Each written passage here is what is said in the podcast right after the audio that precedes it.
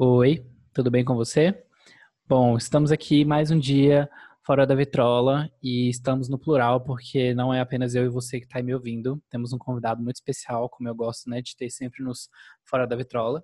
E aqui comigo hoje está o Anderson Branco, que é meu amigo aí do Twitter há alguns meses. Oi, amigo, tudo bem? Oi, Guto. Oi, pessoal. É, a gente se juntou hoje, assim, para falar um tema que, inclusive, ele é, ele, no caso você, né, amigo, teve a ideia é, da gente discutir como a arte tem, é, tem sido aí uma válvula de escape né, na nossa vida. É, obviamente não é de hoje que isso acontece, mas principalmente aí com a questão toda da pandemia.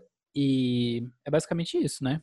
Sim, eu acho que a, a arte ela sempre foi assim para mim uma válvula de escape, não só agora, né, durante a pandemia.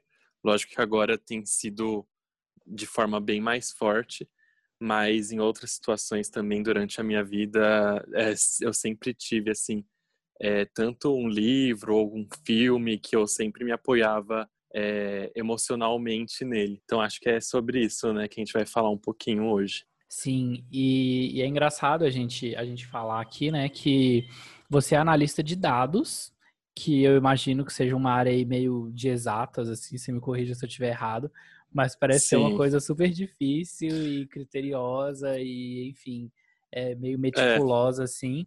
Pelas nossas conversas, né, nos últimos meses, eu sei que você está iniciando no caminho da escrita, você está escrevendo é, algumas histórias aí, a gente direto troca figurinha a respeito disso.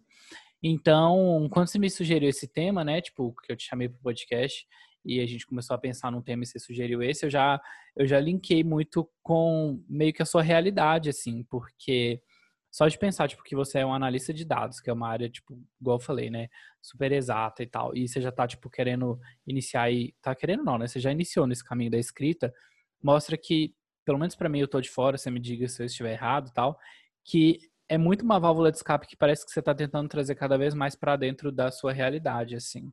Como que, sei lá, que funciona isso na sua cabeça? É, é que na verdade é assim, né? Eu entrei numa área que na verdade não, nunca foi o que eu realmente queria fazer, né?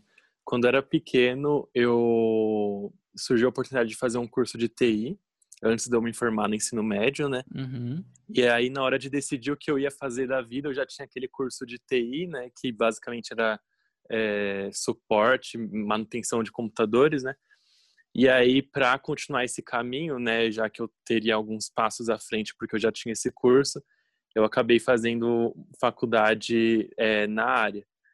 Mas, assim, foi uma coisa que simplesmente aconteceu, como a maioria das coisas da minha vida, sabe?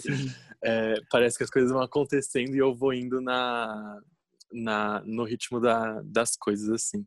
Uhum. E aí, eu acabei entrando nessa área de análise de dados, que para simplificar, assim, eu acho que é a forma mais simples de falar, é, eu faço gráficos. Então, eu entro em empresas, né, que precisam analisar os dados. Hoje, tudo é, ba é baseado é, em dados, né? Sim. Uhum. Então, é, eles passam as necessidades que eles têm, o, o que eles precisam, né, é, analisar.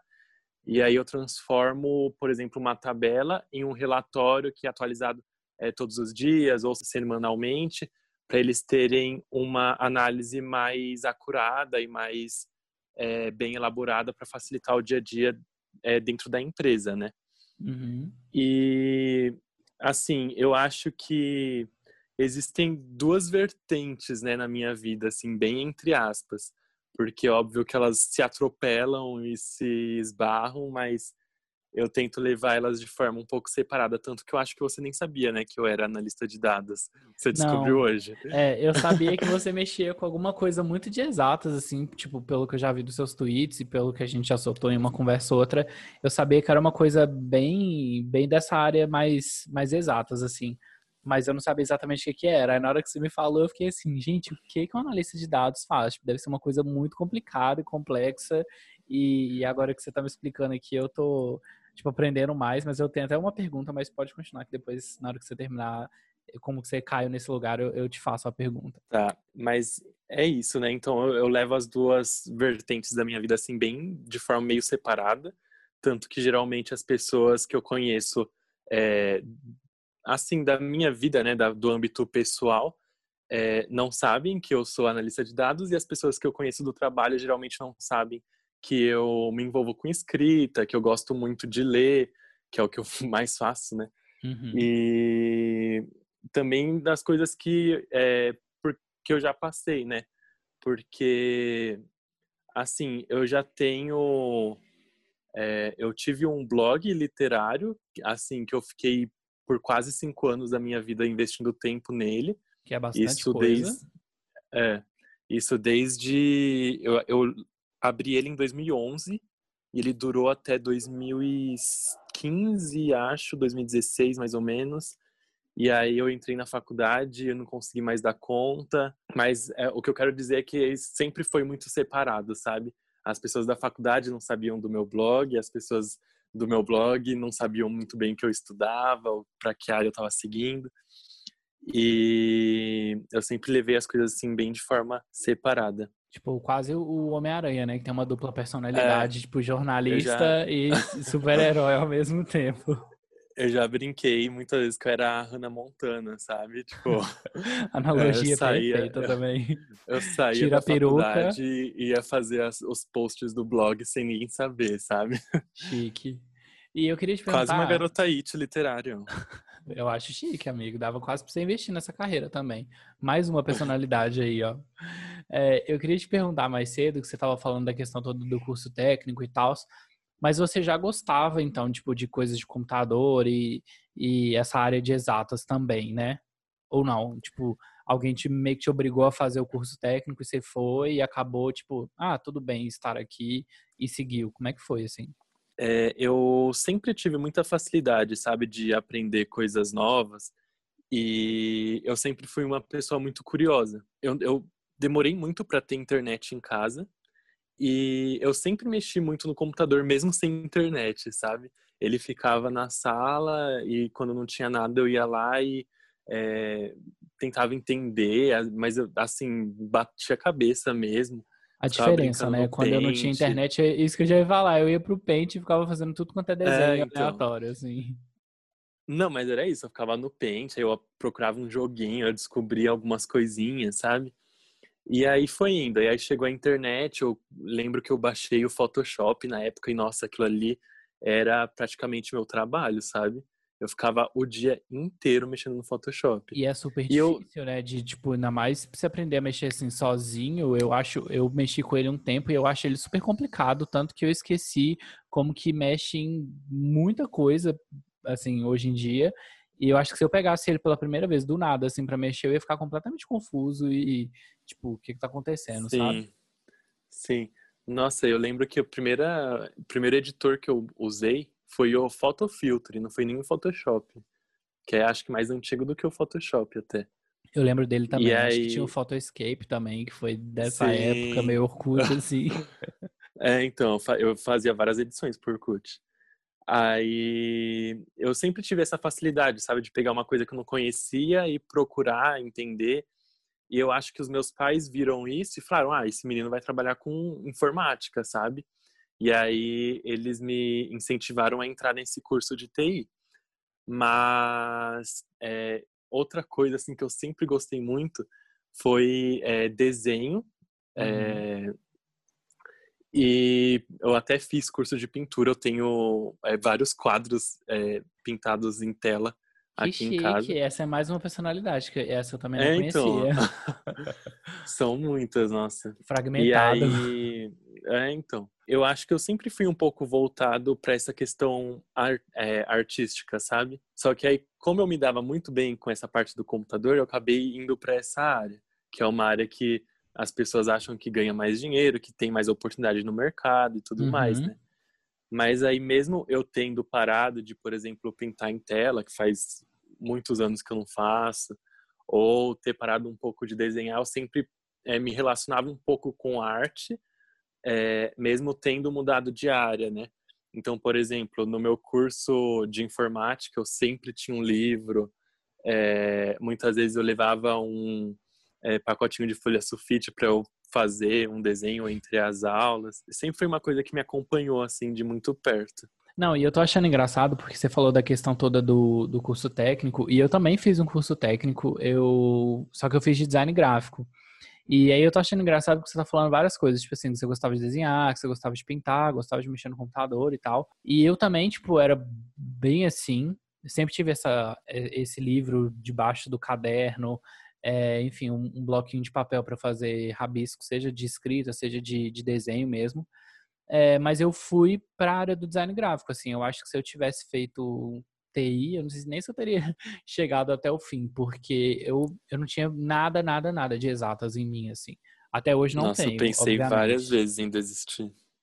Pois é, e você já tinha, tipo assim, facilidade com exatas ou não? Tipo, foi simplesmente uma coisa que, que rolou a partir do curso técnico? Não, eu acho engraçado isso, porque, assim, é, durante o meu período escolar, eu nunca ia muito bem, tipo, em exatas. Eu sempre ia melhor é, em português, em artes, geografia, Sim. história. Só que em exatas, nossa, eu tinha que bater cabeça mesmo para conseguir é, tirar notas boas o suficiente para passar, né? Nossa, e... eu era bem assim também. Eu tô, tô, achando muito engraçado como que TI, tipo, nunca foi uma opção para mim. e, e, como que para você foi, tipo, aparentemente deu certo, assim, tipo, você gosta do que você faz, né? Ou não? Depende do momento, sabe? tipo assim, essa é... vida dúbia, assim, de. Essa vida dupla de Hannah Montana, ela te incomoda? Você queria ser só a loira ou só a morena? Ou como é que é isso? Tipo assim, você queria não ter mexido nunca com TI, ter ido mais pra área da arte? Ou, tipo, tudo bem, assim, você consegue lidar tranquilamente com as duas partes? Na verdade, eu já me senti muito insatisfeito, sabe? Eu já pensei em largar tudo e fazer uma coisa que eu realmente gostasse. É, uhum. Só que, igual eu falei, né? São momentos. É, por exemplo, se eu voltar pro ano passado, nossa, foi um ano é, bem difícil, assim, psicologicamente para mim, se eu pensar no âmbito profissional. Uhum. Foi uma época, assim, que eu pensei várias vezes. Eu trabalhava com clientes, né? Então, eu, cada é, às vezes cada semana, às vezes cada mês eu estava em uma empresa diferente. Foi ano passado que você trocou então de, de, emprego, assim, que a gente conversou a respeito? Você me falou que estava num lugar novo? Foi no início desse ano. Ah, tá, porque eu já ia falar, tipo assim, não, porque eu lembro de parte dessa história, eu acho, só que aí eu tô pensando aqui na minha cabeça há quanto tempo a gente se conhece. Porque com a é. pandemia o tempo virou uma coisa muito louca, né? Eu falei, tipo, alguns Sim. meses, mas a gente, agora que eu tô pensando, a gente se conhece pelo menos desde a metade do ano passado, eu acho. Sim, Mas, eu enfim, acho que já, eu acho que já esse... fez um ano. É, eu também acho. Mas pode continuar. Foi só porque eu comecei a pensar nessa questão do tempo aqui e me deu um nó na cabeça. é, então. Aí no ano passado eu estava sempre em uma empresa diferente e isso dificultava muito para que eu me acostumasse, sabe, ao emprego que eu tinha. É, por ser, eu era um consultor, né? Então é, era aquela loucura, né? Às vezes é, eu ficava uma semana em uma empresa, aí na outra semana eu estava em outra, Aí eu ia ficar quatro meses nessa empresa, eles cancelavam o contrato, eu ia para outra. Então, planejamento era uma coisa que não existia na minha vida. Nossa, deve ser péssimo, né? E assim, é, a pior coisa para mim é que eu sou uma pessoa que eu demoro muito para me sentir à vontade com alguém, sabe? Para conseguir conversar assim de uma forma mais é, uhum. pessoal mesmo com as pessoas. E acho que porque eu sou tímido, né? Talvez ou com certeza. é, e aí isso me atrapalhava muito, porque é, além de ter essa mudança, eu muitas vezes não me acostumava com o trabalho, eu também nunca tinha ninguém para chegar e conversar com a pessoa, sabe? Ai, amigo, eu tô triste e... por você já. eu, tô, eu tô me ah, colocando mas... na situação e deve ser, tipo, pavoroso. Sim, nossa, era bem difícil mesmo. É, aí no, no final do ano passado, né, eu já comecei, acho que mais um pouco, um pouco mais é, para trás, acho que mais ou menos no um pouco, acho que foi no início do ano que eu comecei a pensar assim, não, é, já que eu não estou gostando dessa área, eu vou começar a fazer coisas para tentar sair dela aos poucos, é, para que eu não me prejudique, né? Porque eu já tinha ficado um tempo desempregado e eu não queria ficar de novo. Uhum. E aí eu comecei a pensar em outros projetos, né, o que eu poderia fazer e tudo mais. Foi aí que eu comecei, é, eu já escrevia, mas foi aí que eu comecei a escrever para valer, sabe? Sim, e o que, e... que você chama de escrever para valer, assim, só para Eu já sei, né, mas só para quem tá ouvindo a gente uhum. entender melhor. Tá, então, é, desde que eu tinha o blog lá em 2011, eu tenho vontade de escrever um romance, né? Aí eu já tinha começado um lá atrás, mas eu sempre escrevia, tipo, dois ou três capítulos e parava. Uhum. Aí no início do ano passado eu falei, não, agora eu vou é, escrever com a intenção de terminar isso. Então não posso é, parar na metade, eu não posso desistir, eu tenho que terminar. De algum, em algum momento eu tenho que terminar isso daqui. Parar no meio do caminho eu... era uma opção, né? Isso, é. E aí eu comecei a escrever uma história nova, né? Que eu fiz, é, planejei ela do zero, não é a mesma que eu tinha iniciado lá atrás.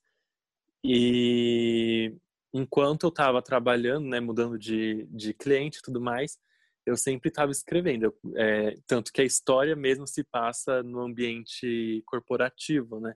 Parte dela. Sim. Acaba que e as histórias sempre... que a gente escreve pegam muito da gente, assim, né? Sim, demais. E aí eu sempre estava escrevendo e eu tinha intenção de publicar naquele ano, né?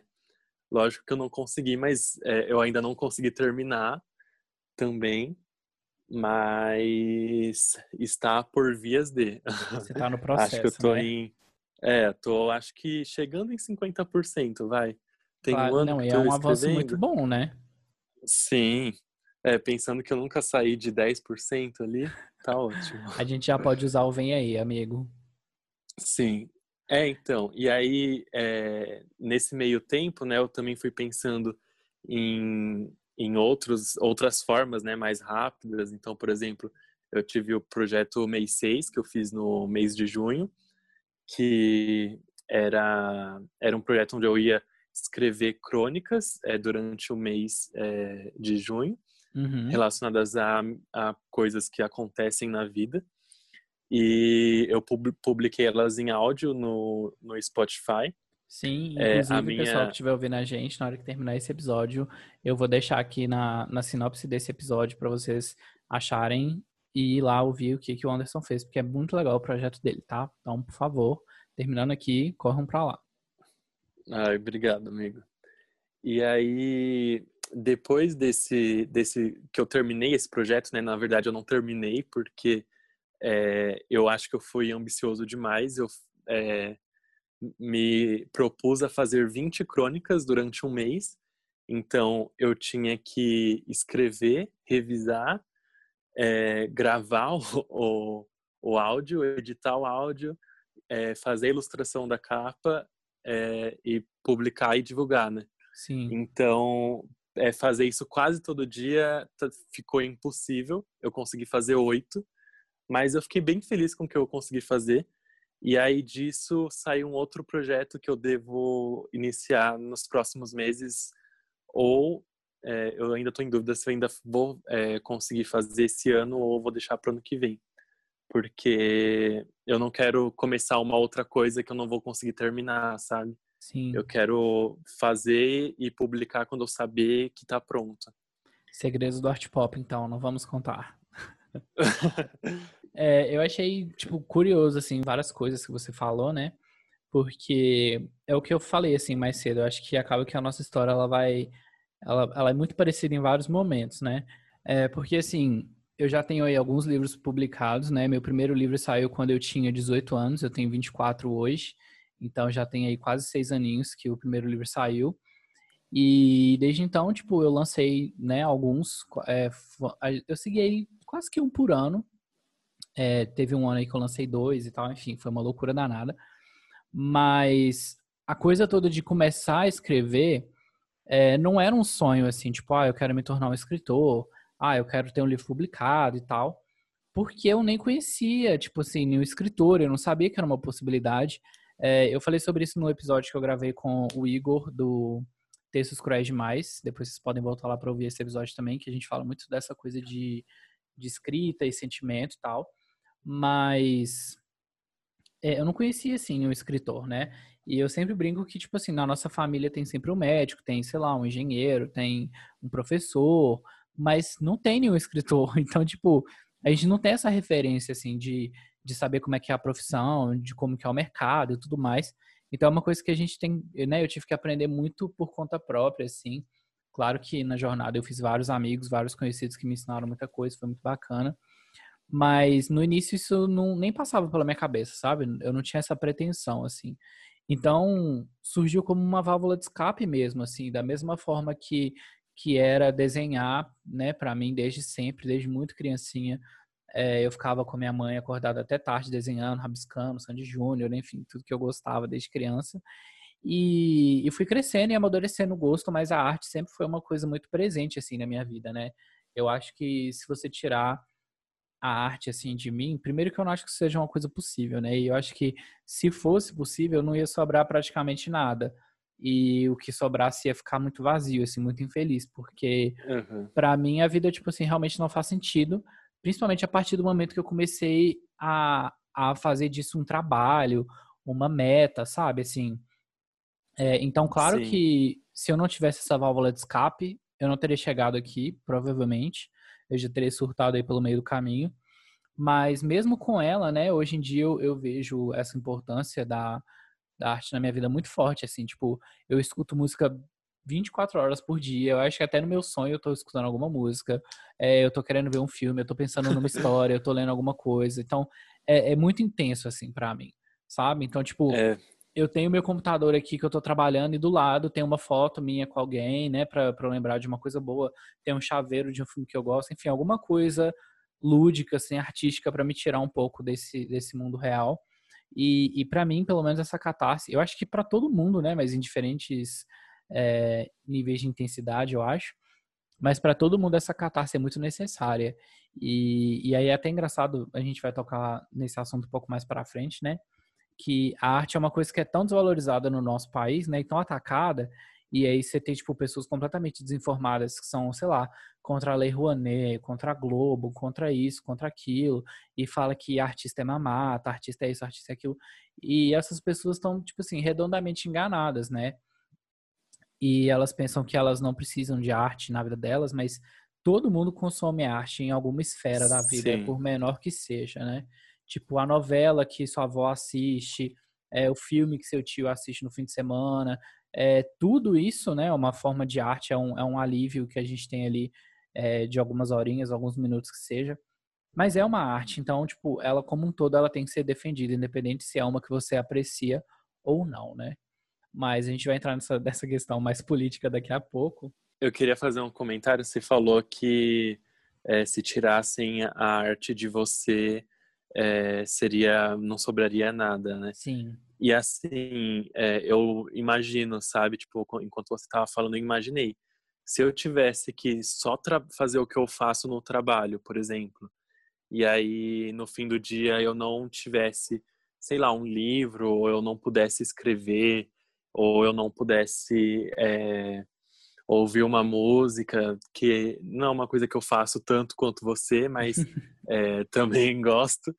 É, eu, seria bem triste, sabe? Parece que é como se a gente estivesse tirando a parte boa da vida. Sim, exatamente. Eu fico pensando, e realmente eu não, eu não teria, acho que, uma motivação para estar tá vivo, assim, eu não teria uma alegria, porque eu vejo isso em todos os aspectos da minha vida, assim, tipo, eu saio com meus amigos e a gente vai, sei lá, ao cinema.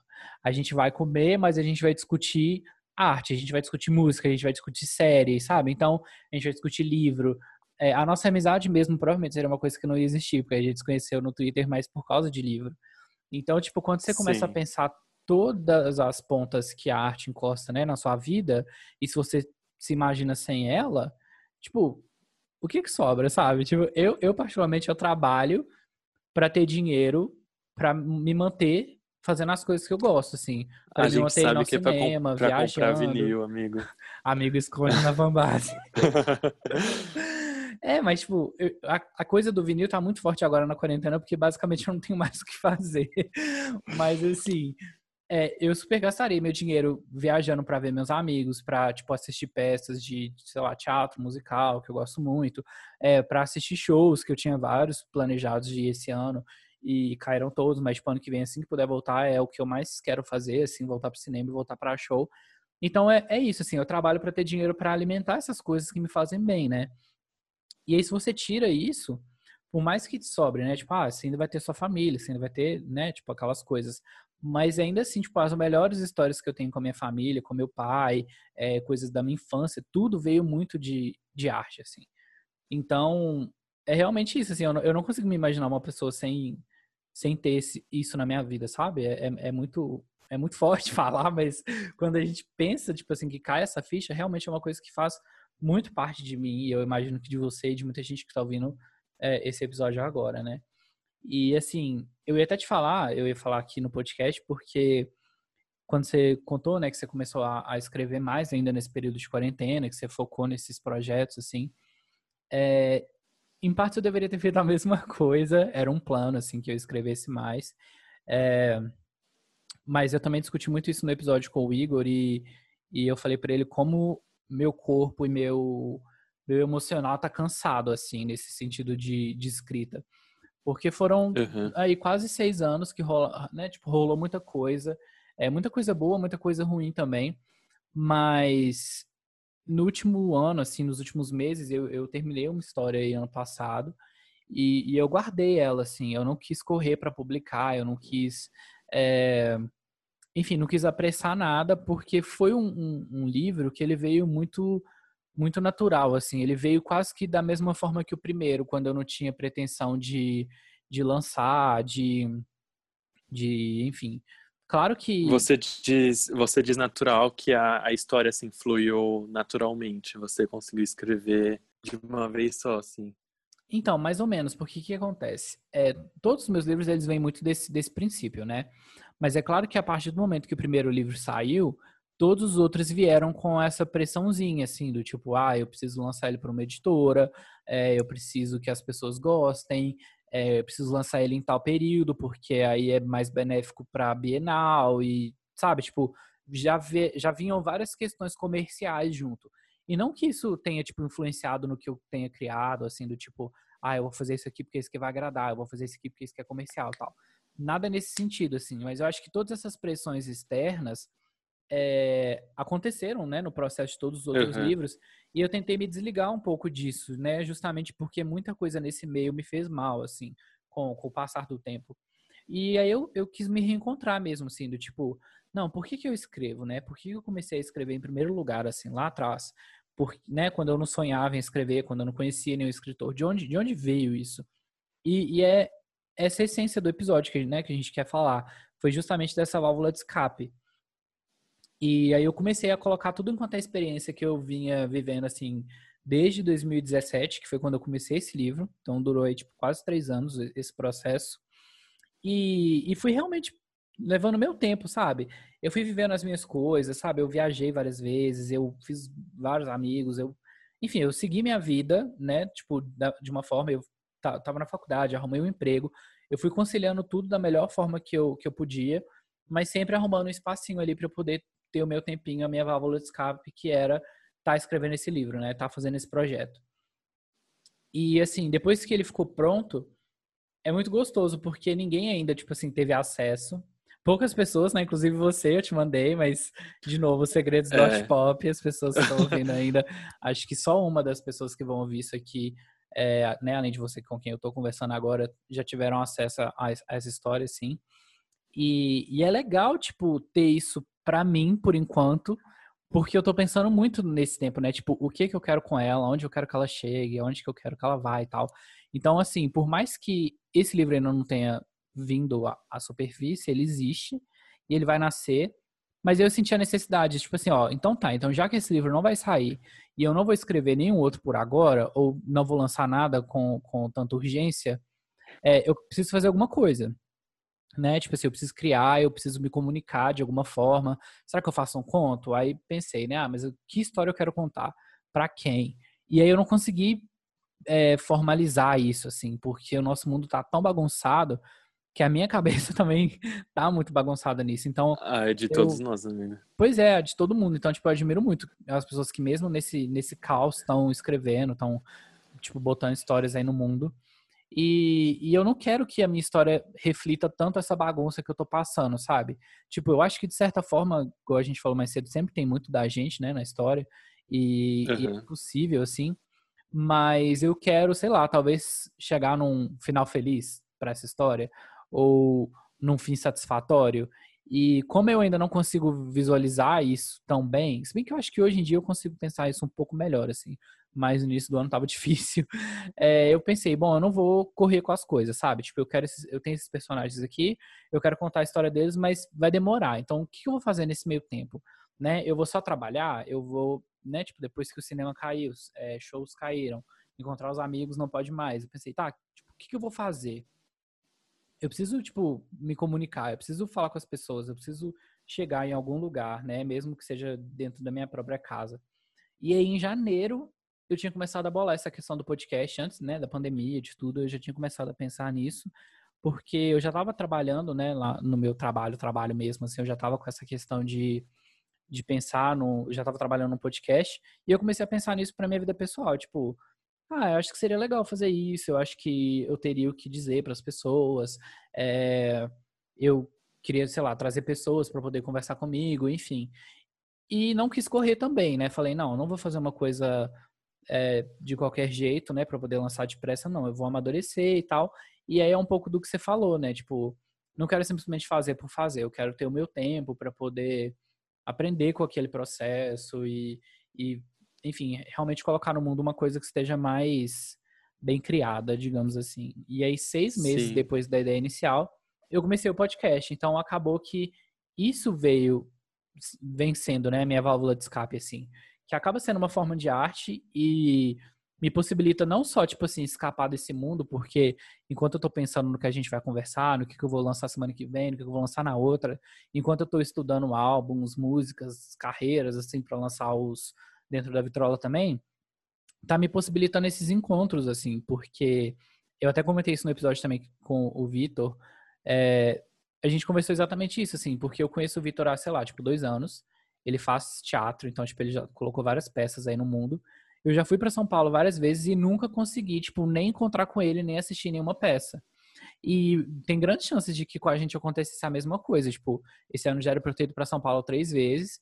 E tem grandes chances de que talvez a gente não teria conseguido se esbarrar em nenhuma delas. Né? E a gente tá aqui agora conversando, igual eu fiz com o Vitor, fiz com o Igor lá do Rio. É, e aí ele veio me possibilitando todos esses encontros, assim, tipo, nacionais, coisas que eu não conseguiria fazer mesmo no mundo sem pandemia, talvez. E, e tá sendo a minha válvula de escape, assim, tá sendo muito bom. É um projeto que tá me alimentando aí de criatividade, de conexão. E, e, é mais uma das coisas, né? Igual a gente falou, que se tirassem de mim eu ia estar tá muito mais vazio, assim. Então, que bom que o podcast apareceu e que a gente chegou até aqui agora. É, eu também pensei em desistir várias vezes, igual você falou do seu projeto dos contos. É, eu não sabia quantos episódios ia dar, tem, tem semana, amigo, que eu fico, tipo, exausto. Eu falo, gente, essa semana eu não tenho condição de gravar. E aí tem semanas, tipo, Apenas hoje... não quero. Pois é, e aí tem semana tipo hoje que esse é o segundo episódio que eu gravo, só hoje. E eu ia gravar ontem, mas deu errado. E eu ia gravar amanhã e tal. Então, tipo assim, tem semana que eu tô ultra produtivo e tem semanas que eu tô, tipo, não vou fazer nada. E aí eu, eu até falo isso muito na terapia, que eu me sinto muito desesperado, do tipo assim, eu preciso fazer, eu preciso fazer, eu preciso lançar, eu preciso gravar, eu preciso escrever. E aí ela fica, tipo, pra quê? Que pressa é essa? Sabe? Tipo, a gente tá indo pra onde que se você não, não chegar na hora, você vai perder o trem. Eu sinto muito essa, essa coisa desse imediatismo, assim, do tipo, eu tenho que lançar, eu tenho que fazer. Então, acaba que o podcast está sendo bom por isso também. Tipo assim, não, eu preciso respeitar o prazo de um por semana. Nesse projeto, nesse, nesse projeto não, né? Nesse tempo, eu preciso editar, eu preciso pensar no próximo. Então, é bom até para eu trabalhar minha, minha calma, minha ansiedade e, uhum. e me manter produzindo, sabe? Então, tipo, é mais uma, uma coisa que corrobora esse nosso raciocínio todo. É, eu sou, acho que o contrário de você, Guto. Diga Porque, assim, é, apesar de eu ser uma pessoa um pouco, eu não sei se eu diria ambiciosa, é, eu acho que não, não, não é a palavra certa. Eu vejo as coisas como se fossem é, um pouco palpáveis demais, sabe? Um pouco mais palpáveis do que elas realmente são. Sim. É, então. Mas isso é uma coisa boa, mim, tá? Sim, é, eu não vejo como uma coisa ruim. E aí, por exemplo, vamos colocar o exemplo do, do, do meu projeto das crônicas, né? Para mim, eu com certeza ia conseguir fazer as 20 crônicas em um mês. Quando eu comecei o projeto, eu tinha certeza que eu ia conseguir E aí eu digo que eu sou o contrário de você, porque para mim foi assim muito tranquilo eu falar não, eu não vou conseguir. Uhum. Eu vou conseguir isso e eu estou satisfeito com o que eu consegui, sabe? Sim. É, eu acho que é, lógico que não fui assim sempre.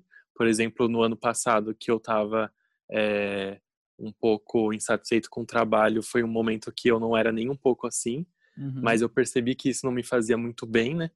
Sim. E que para mim, né, talvez para você ou para as outras pessoas não seja isso, mas para mim eu achava que acabava perdendo a essência, sabe? Do é, eu vou escrever porque eu é, preciso escrever, porque eu gosto, sabe? Sim. É, eu não queria ser obrigado a escrever um texto porque eu tinha que postar naquele dia.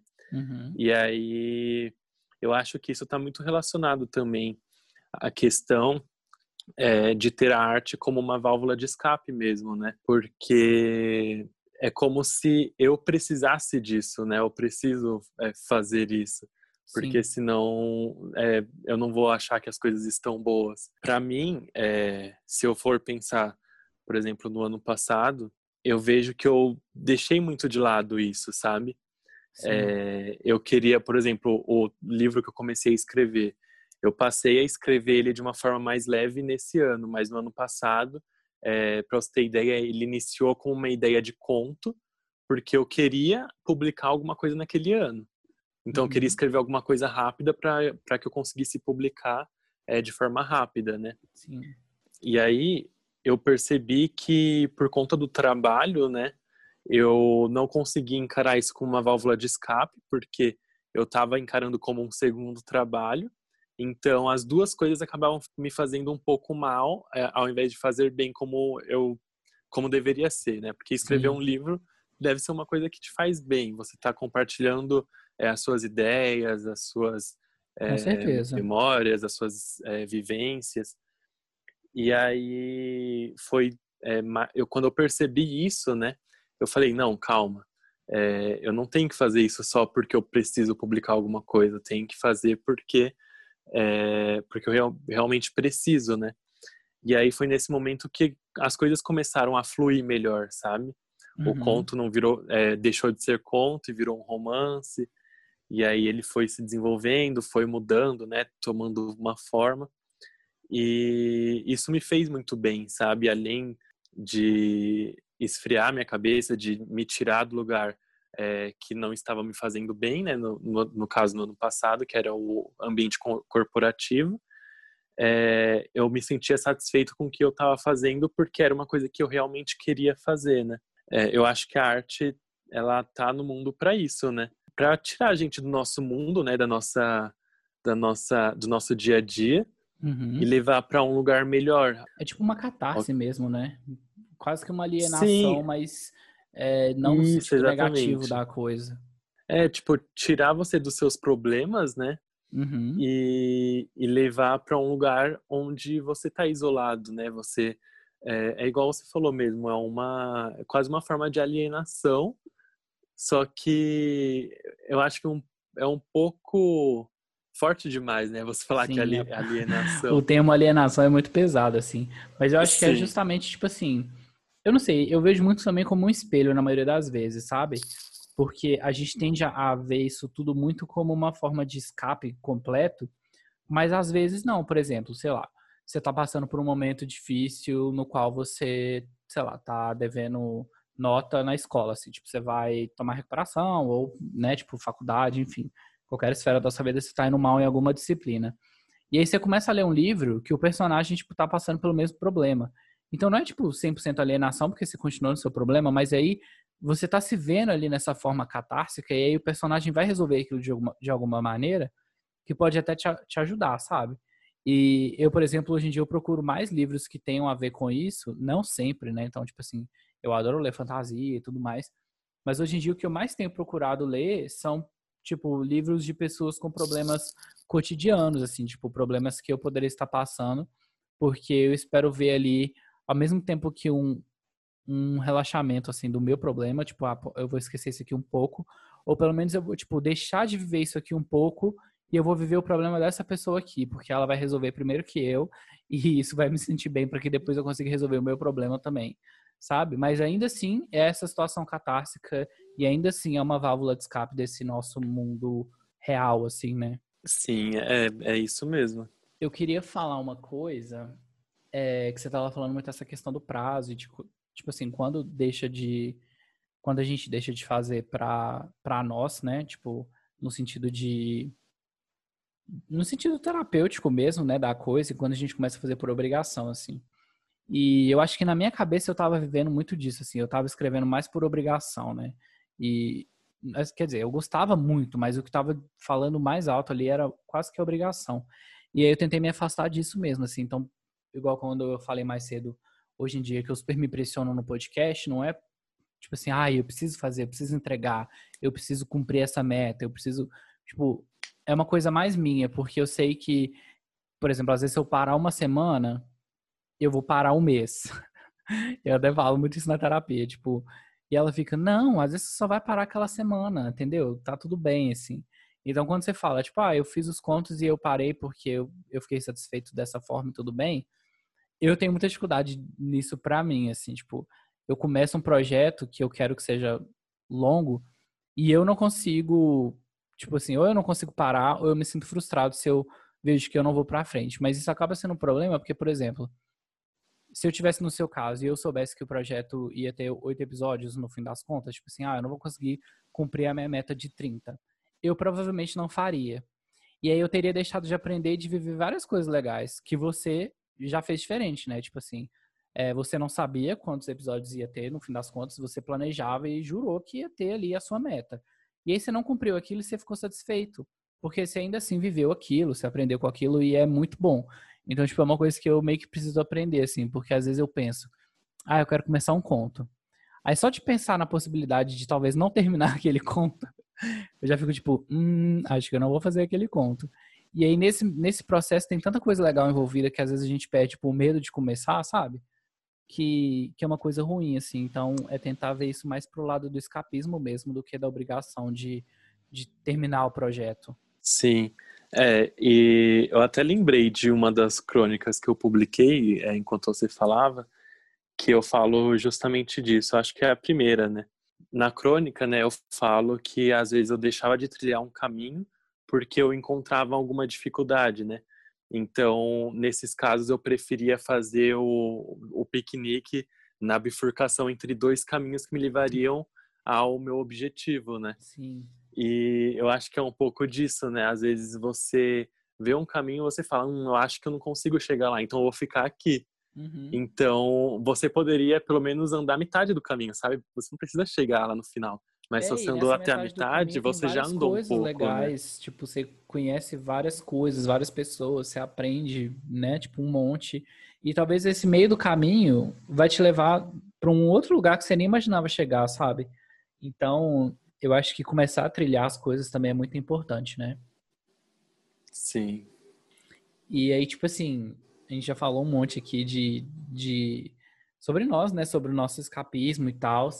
E acaba que a gente volta muito na questão do livro, porque nós dois, né, tivemos essa, essa base de leitor, assim, muito forte, né? Você tem até hoje, eu hoje em dia eu tenho lido menos, infelizmente, mas é, lido menos, assim, livros de literatura, né? Porque, tipo, no trabalho eu leio o tempo inteiro, assim, tal, mas eu sinto falta, né, de, de ler literatura, de escrever e tal. Mas como que o livro é uma ferramenta muito poderosa, né? Tipo, não só de conexão, no sentido de que, por exemplo, conectou nós dois, que a gente não se conhecia, se conheceu através do livro, né, tipo, pelo Twitter e tal, mas no contexto Sim. literário. Assim como a gente conheceu várias outras pessoas, né? Eu conheci o Fred, enfim, uma galera muito bacana, muitos leitores, nossa, realmente uma galera. Mas assim, como que esse livro acaba sendo um escape tanto para quem lê quanto para quem escreve, né? E aí, quando eu falei um pouco mais cedo da questão das artes que são perseguidas, eu acho legal a gente falar, principalmente nesse episódio, nesse momento que a gente está vivendo, que eu não sei se quem está ouvindo a gente agora sabe, né? Mas o governo está aí, tipo, querendo implantar, impor, não sei os termos técnicos, tá, gente? É, inclusive, eu vou falar sobre esse assunto aqui, mas é, é importante que vocês pesquisem também, se informem né, melhor. Mas só trazendo assim essa, esse ponto, né, para a cabeça de quem está aí ouvindo a gente agora, de que o governo está querendo tipo trazer impostos para o livro, né, e basicamente taxar 12% do valor do livro, se não me engano, enfim, para o governo, né? E de como que isso é uma coisa muito absurda, porque o setor todo editorial e, e livreiro, enfim, é, tem passado por várias dificuldades nos últimos anos. A gente teve as duas maiores livrarias, eu acho que realmente eram as duas maiores redes né, de livraria, que eram a Saraiva e a Cultura, é, decretando aí falência e fechando lojas no país inteiro. Então, já foi um baque. E por mais que a gente tenha, né, bienais do livro que estão bombando de leitores, esse ano não, por causa, né, da quarentena, mas as bienais estão sempre, tipo, sendo alvos tanto de polêmica quanto de leitores, né, formando esse ciclo bacana, mas também rola essa perseguição, né, e eu acho que isso vem muito também do governo que a gente está, que desde antes de virar um governo, né, imposto, já atacava as artes, já atacava artistas, assim, então eu acho que essa questão da taxação do livro é uma coisa muito perigosa, porque 12%, gente, de um, de um valor do livro, só para vocês terem uma ideia básica, vamos pegar aí um livro de 30 reais. É, nesse livro, por exemplo, um, um, livro meu, que eu escrevi assim, e ele está à venda por 30 reais, eu recebo 10% do valor de capa do livro. Então, tipo, se o livro é 30 reais, eu, eu enquanto autor, que fiz a história, né, que pensei nisso tudo, ganho 3 reais. Que é muito pouco. E Sim. aí, em cima desses, desses outros 27 que sobram, a editora tem que ganhar o dela, mas o dela está envolvido aí. É, revisor, capista, designer gráfico, diagramador, é, distribuidora, enfim, todo um, um, como é que eu vou dizer, toda uma logística para o livro existir, né, de fato. E 50% do valor desse livro era repassado para as livrarias que eu acho que é o valor aí mais absurdo, porque, tipo, é muita coisa, 15 reais para uma livraria simplesmente meio que vender meu livro, assim. Mas é claro que a livraria também tem vários custos, né? Tipo, tem funcionário, tem energia, também tem imposto, enfim, tem várias coisas. Mas só para entenderem mais ou menos o que que vai nessa conta do preço do livro.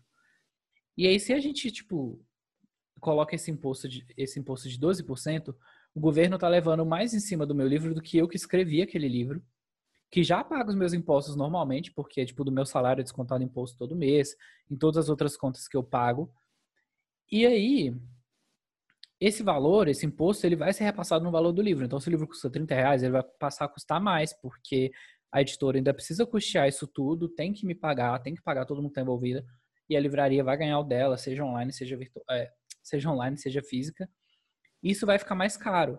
Só que vocês já pararam para ver a quantidade de pessoas que fala que um livro já é caro no Brasil? Porque pode não ser a realidade de você que está ouvindo, você pode achar 30 reais um livro barato.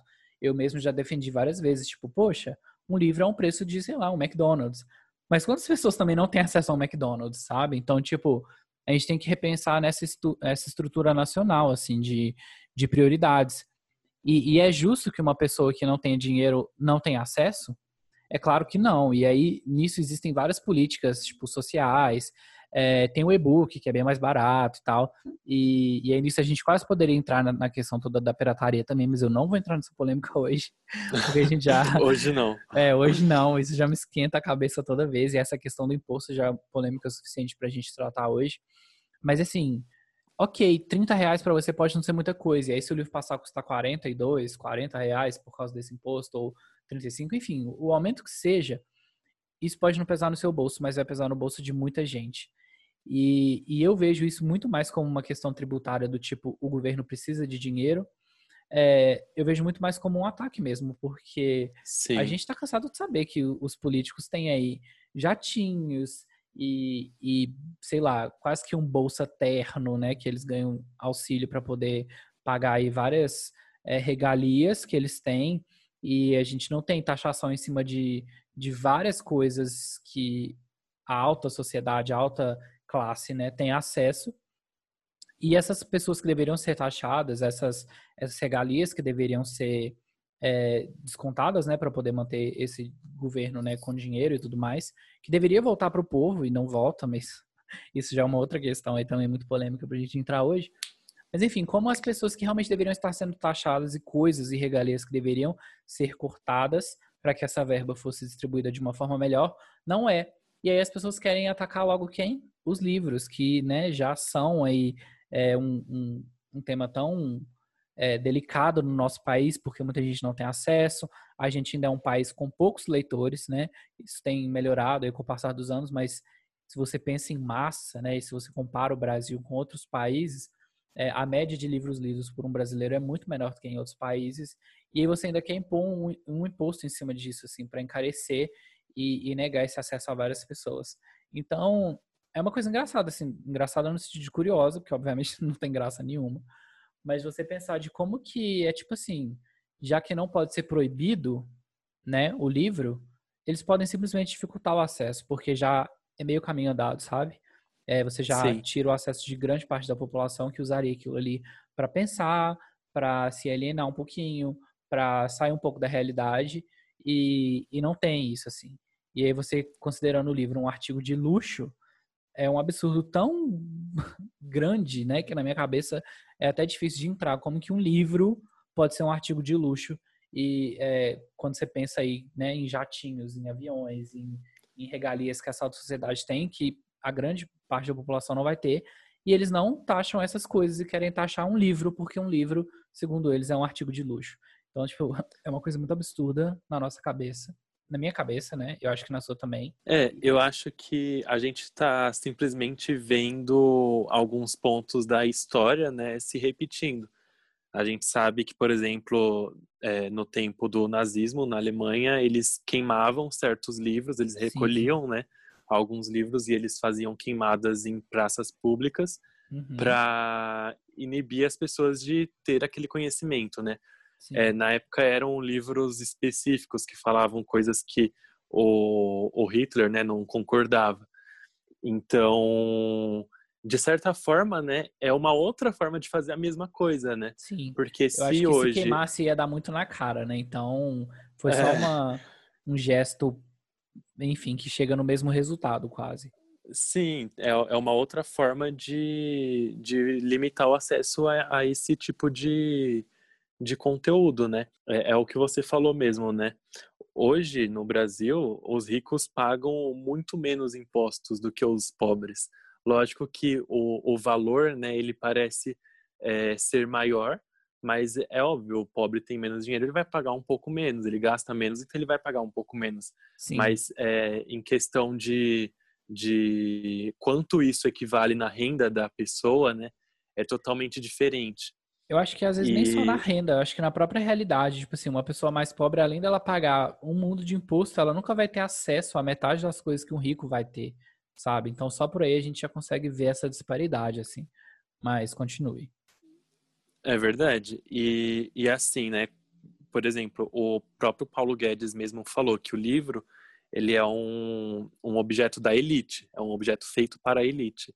Que ódio, Mas gente. é, é, nossa, eu vejo isso. Ai, dá, dá muita raiva. Tremedeira. Mas aí pensando nesse sentido, né? como que ele, lógico, ele não quer, mas como que o, uma pessoa que tem menos acesso é, a esse tipo de coisa vai passar a ter acesso se ela não pode pagar, né? Tipo, porque o já tem tanta coisa é, import, é, importante pro dia a dia da pessoa, né? Uhum. Tanta conta, tanta é, tantos impostos básica, que a pessoa assim, já né? paga, necessidades básicas. Como que ela vai tirar um pouco do próprio dinheiro para pagar um livro, né? Eu acho que às vezes isso deveria ser um incentivo do governo e não uma é, barreira que o governo impõe, Com né? certeza. né? Mais uma barreira, né? Porque é, já existem muitas. Sim. E assim, é, essa reforma tributária do, é, proposta pelo Paulo Guedes, né?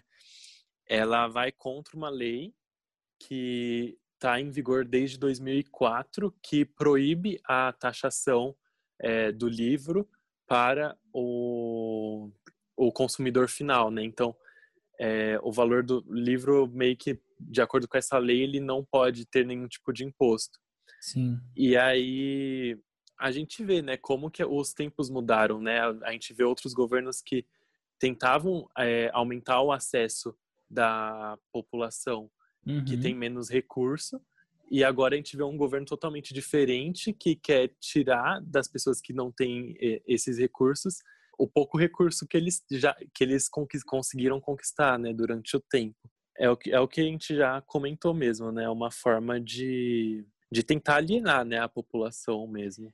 É tão absurdo assim para mim, tipo, você pegar um item qualquer que seja e falar tipo, não, isso aqui é um item de elite. Sabe? Tipo, pensa tipo o que ele falou a respeito do livro, né? Tipo, não, esse aqui é um livro de elite. Tipo, é, é um produto da elite, então você não pode consumir Sabe? Tipo, quem, quem diz o que pode ser consumido ou não? Em qualquer, tipo, em qualquer âmbito. Principalmente no âmbito cultural. É, a gente tem várias políticas sociais e públicas, né, que, que foram implementadas aí alguns anos atrás, justamente para tentar diminuir essa disparidade, né, assim, é, socioeconômica nessa questão cultural. Então, tipo, sei lá, se tem musicais, por exemplo, que é uma coisa bem mais cara, né, porque a produção também é cara e tem que se manter mas você sempre tem ali dias da semana que a peça é apresentada praticamente de graça, ou de graça para escolas que fazem excursão, ou tipo com preço popular muito, muito baixo. Então, tipo assim, a gente sempre vê políticas que tentam deixar até a cultura mais cara, que é cara por conta de produção, não porque querem enriquecer, né? Mas porque, por exemplo, você fazer um, um musical, tem ali dezenas de dezenas e dezenas de, de artistas que estão ali toda noite, fora luz, cenário, enfim, são vários gastos. E aí você tem essa política do tipo, não, beleza, isso aqui é caro, é caro, mas a gente quer tornar possível e acessível para o máximo de pessoas. Então a gente vai fazer um dia que vai ser de graça, a gente vai fazer um dia que vai ter uma sessão popular com preço muito mais baixo. Eu, eu acho que é, é um ataque, assim, é uma ofensa você pegar e por exemplo, pegar um musical e falar: não, musical é coisa de elite.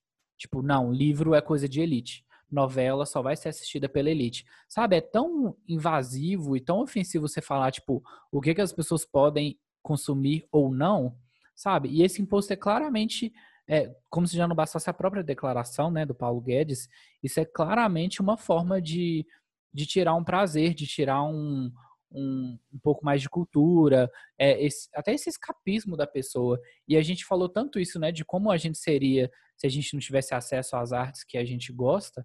Imagina para uma pessoa tipo que tem uma renda mais baixa do que a nossa vendo esse tipo de coisa e pensando que às vezes a coisa que ela mais gosta de fazer é ler e ela não vai poder fazer isso mais porque o livro vai ficar inacessível e ela precisa pagar outras contas, sabe? Então, é uma realidade muito triste que a gente vê que o nosso país está caminhando para ela e que a gente tem que lutar contra isso cada vez mais, porque se, enquanto eu falava mais cedo, né, sobre todas essas conexões é, positivas que a arte causou na minha vida, e quando eu paro para fazer essa reflexão do que seria eu sem essas coisas, e aí isso chegou até em você, né, amigo, que você falou, tipo, nossa, eu parei para pensar nisso aqui, realmente é muito forte, e eu espero que quem estava ouvindo a gente em casa também tenha feito esse, esse exercício, é, pensa isso em outras esferas para outras pessoas, sabe? Pensa nessas outras pessoas sem, sem o acesso ao livro, por exemplo, que é uma coisa que ela tem o um prazer. Se isso dói na gente, tem que doer em todo mundo, sabe? Eu acho que, que a justiça é mais ou menos por aí.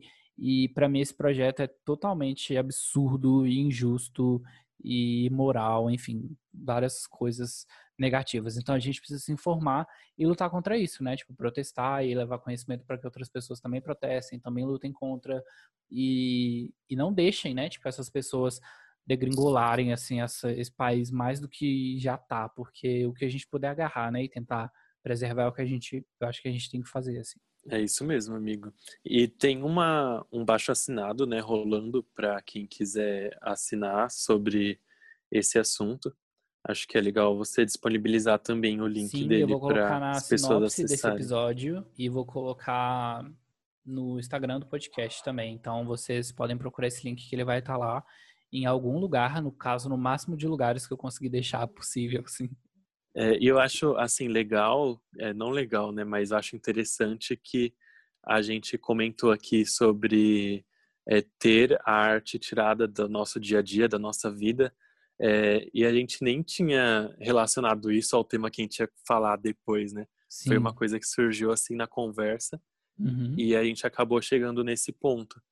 E assim, é, por que, que a gente tem que lutar contra isso? É porque estão tentando tirar, né? Não é uma coisa que pode acontecer, é uma coisa que já está acontecendo. Sim. Então, a gente tem que é, falar mesmo sobre isso, é, consumir a, a, arte, né? A, é, apoiar os artistas que estão produzindo. Defender, e, né? E isso, e também pensar no que a gente pode fazer além disso, né? Eu posso, sei lá, é, tentar conversar com uma pessoa sobre qual a importância é, de um livro ou de alguma outra forma de arte, ou porque isso não pode ser é, taxado pelo governo.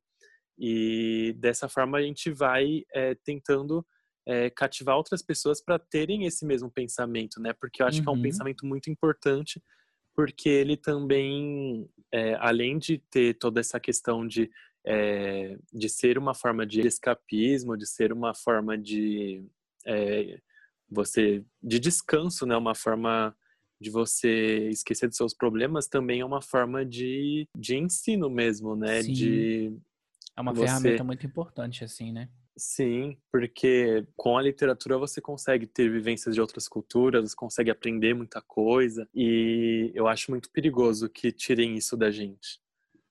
A gente consegue viver mundos além do nosso, né, amigo? E aprender muita coisa nesse processo. Com certeza. E só assim, realmente para fechar esse, esse gancho, é, é, importante a gente né, se levantar e defender as coisas agora, enquanto a gente ainda tem, porque depois que a gente perder, para a gente conseguir isso de volta, é muito, muito, muito mais difícil. Então é muito mais fácil a gente impedir que tirem da gente, né? Do que depois a gente sai correndo atrás do ladrão.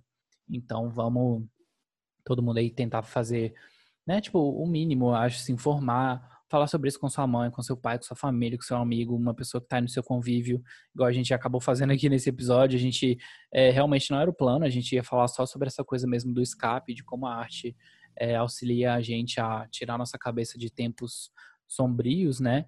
E acabou que no meio do caminho a coisa ficou mais sombria ainda, no nível que a gente teve até que falar sobre isso e, e levantar essa bandeira, assim, porque é, é, um ataque pessoal, mas não é apenas pessoal, tipo, não é só porque me ataca que, que me comove, assim, mas também ataca várias pessoas, pessoas que eu nem conheço, enfim. Então é uma situação realmente preocupante. Mas assim, a gente falou demais já, eu acho. E eu, eu queria te agradecer, amigo. Deu eu acho que deve ter dado uma hora já de, de conversa, assim. Um pouco mais, talvez. Eu não sei como é, com os cortes, talvez caia um pouco. Mas eu queria te agradecer pela participação, por ter pensado nesse tema aí super legal, que eu achei super importante trazer aqui para o podcast. E melhor ainda que foi com você, porque super agregou o papo. Amei também conhecer um pouco mais sobre você. Tinham várias coisas aí que eu não sabia e que foram Você percebeu que eu sou uma pessoa muito multifacetada. É, amigo, a melhor definição é o fragmentado, é você, assim, suas múltiplas é. personalidades. É. Hannah Montana é pouco, porque ela só tem duas facetas, você tem muito mais que ela, então a gente precisa de um outro alter ego aí para você. Mas, sério, muito obrigado por ter participado, por ter tirado esse tempinho aí pra gente bater esse papo. É, como eu falei né, no episódio com o Vitor, esse podcast está sendo muito legal, porque tem me levado né, a conversar com pessoas que no meu dia a dia provavelmente eu não conseguiria e você, né, é mais uma delas. Tipo, a gente sempre conversa assim no WhatsApp, essas coisas, Twitter. Mas aqui é quase como se a gente estivesse tomando um café, só que sem ver um ao outro. E obrigado, assim, Sim. por esse papo, por esse tempinho, por estar aqui dividindo esse espaço comigo e com quem está ouvindo, né? Ah, amigo, eu que agradeço o convite, gostei muito de ter participado. E acho que eu só tenho a desejar muita boa sorte para você no seu projeto, tanto nesse quanto nos outros. É, espero que continue dando muito certo. Estou gostando demais de acompanhar e ver você desenvolvendo. Eu tenho certeza que você também está trazendo esse momento é, escapista, né, para outras pessoas, para muitas outras pessoas, e que vai continuar trazendo isso para muita gente. Então, não desista, continue seguindo em frente, Vou que está sendo muito legal. Vou me esforçar para não desistir. Muito obrigado também pelas palavras. Você sabe que né, eu também te desejo todo sucesso em todos os projetos. Na hora que a gente parar de gravar aqui, a gente vai super continuar tricotando sobre esses segredos do art pop aí que a gente está construindo. e, sério, muitíssimo obrigado por tudo. As portas estão abertas caso você queira voltar para a gente conversar sobre qualquer outro tema, ou até sobre esse tema mesmo, tipo numa continuação, uma parte 2, qualquer coisa nesse sentido. É, o podcast, né, o Dentro ou Fora da Vitrola estão sempre aqui para você. E é isso, muito obrigado. Eu espero que quem ouviu a gente até agora tenha gostado, né? Tenha, né? Vai sair desse episódio com alguma coisa é, interessante, talvez, ou com uma percepção diferente de alguma coisa que tinha antes. Levem realmente essa discussão para frente, gente, essa coisa toda do livro, porque é uma coisa que a gente tem que defender, é um patrimônio e um direito nosso. E no mais, eu estou em todas as redes sociais. O Anderson também, eu vou deixar as redes sociais dele aqui na, na bio, na sinopse né, do, do episódio. É, e lá no Instagram também vai ter a capa desse episódio, então vocês podem ir, lá para ver o Instagram dele, eu vou deixar ele marcado. E sigam ele, sigam os projetos dele que são super bacanas também. Apoiem pessoas que estão aí tentando fazer arte, fazendo, né, do jeito que pode, do jeito que dá. E vamos tentar, né, fazer um mundo melhor, um mundo que a gente quer viver daqui uns anos, por mais que hoje em dia as coisas estejam um pouco nubladas. Eu espero que uma hora esse sol apareça aí e a gente possa comemorar juntos. Então, um beijão e até o próximo episódio. E antes da gente encerrar, amigo, esse é o seu momento de brilhar, de mandar um recado para alguém, um beijo para alguém que tá te ouvindo, tipo aqueles programas de rádio, seu momento, vai. É... Nossa, agora eu ia falar, tipo, eu gostaria de mandar um beijo para. Pode tipo, meio, bem assim. Meio, meio BBB no, no confessionário. Eu amo, tipo, Tchau, vó, obrigado por votar em mim. Eu acho que o, o Guto já disse tudo. É... Me sigam nas redes sociais, tem bastante projeto vindo por aí. É, o meu hashtag vem aí tá chegando. Eu amo vem aí. É... E muito em breve vai ter podcast no Spotify. É, espero que o livro fique pronto logo. Então, se vocês é, tiverem interesse, é, me sigam que assim que essas coisinhas estiverem disponíveis, vocês vão saber. Sim, então, eu já tô daqui beijo. ansioso, inclusive. Eu também tô. Às vezes eu me pego ficando ansioso demais, mas. Vai dar certo. Eu consigo, consigo passar. e é isso. Muito obrigado de novo, Guto, por, pelo convite. Imagina, estamos aí, amigo.